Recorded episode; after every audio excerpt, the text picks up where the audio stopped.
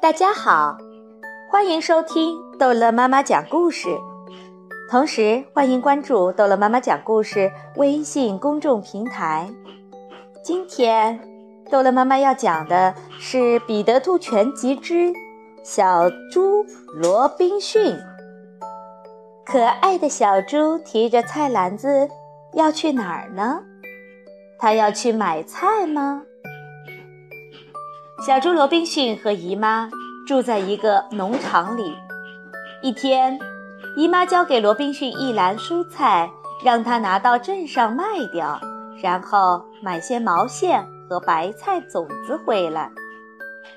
农场离镇上很近很近。罗宾逊在路上摘了一把樱草花，用姨妈给的毛线样子扎起来。再翻过一道篱笆墙，就到镇上了。不过这里的台阶有点高，罗宾逊提着篮子，心里有些害怕。罗宾逊小心地走下台阶，拐到了镇上。他高兴地哼着小曲儿，迈开大步向集市走去。集市上的人可真多。各种声音吵得他头都大了。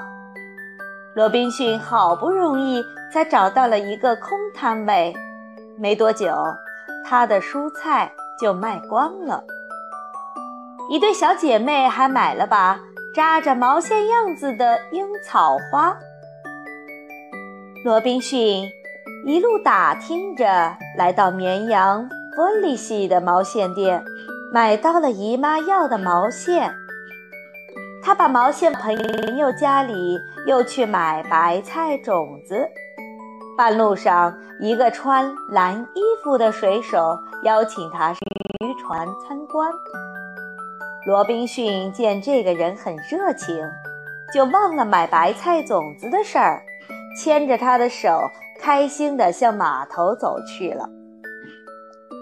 罗宾逊跳上渔船的甲板，看到一只大黄猫正在给一堆皮靴擦鞋油。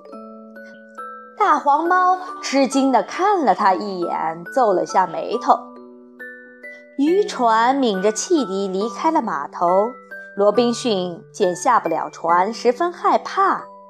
这时，他已经知道带自己上船的水手其实是一名厨师。在船上，罗宾逊每天都能吃到很多剩饭剩菜，这可比在农场强多了。他的体重也在一天天的增加。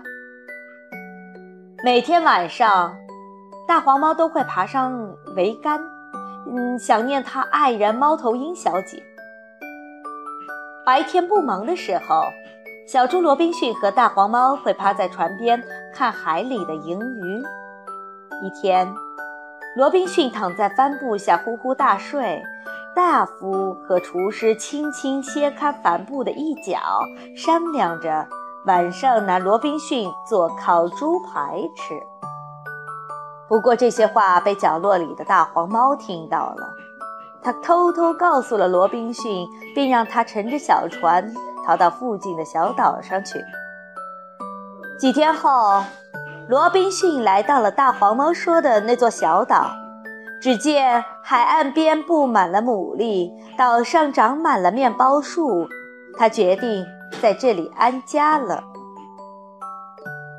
一年半以后的一天，一艘小帆船来到了这座岛上，船上坐着大黄猫和猫头鹰小姐，他们是来探望罗宾逊的。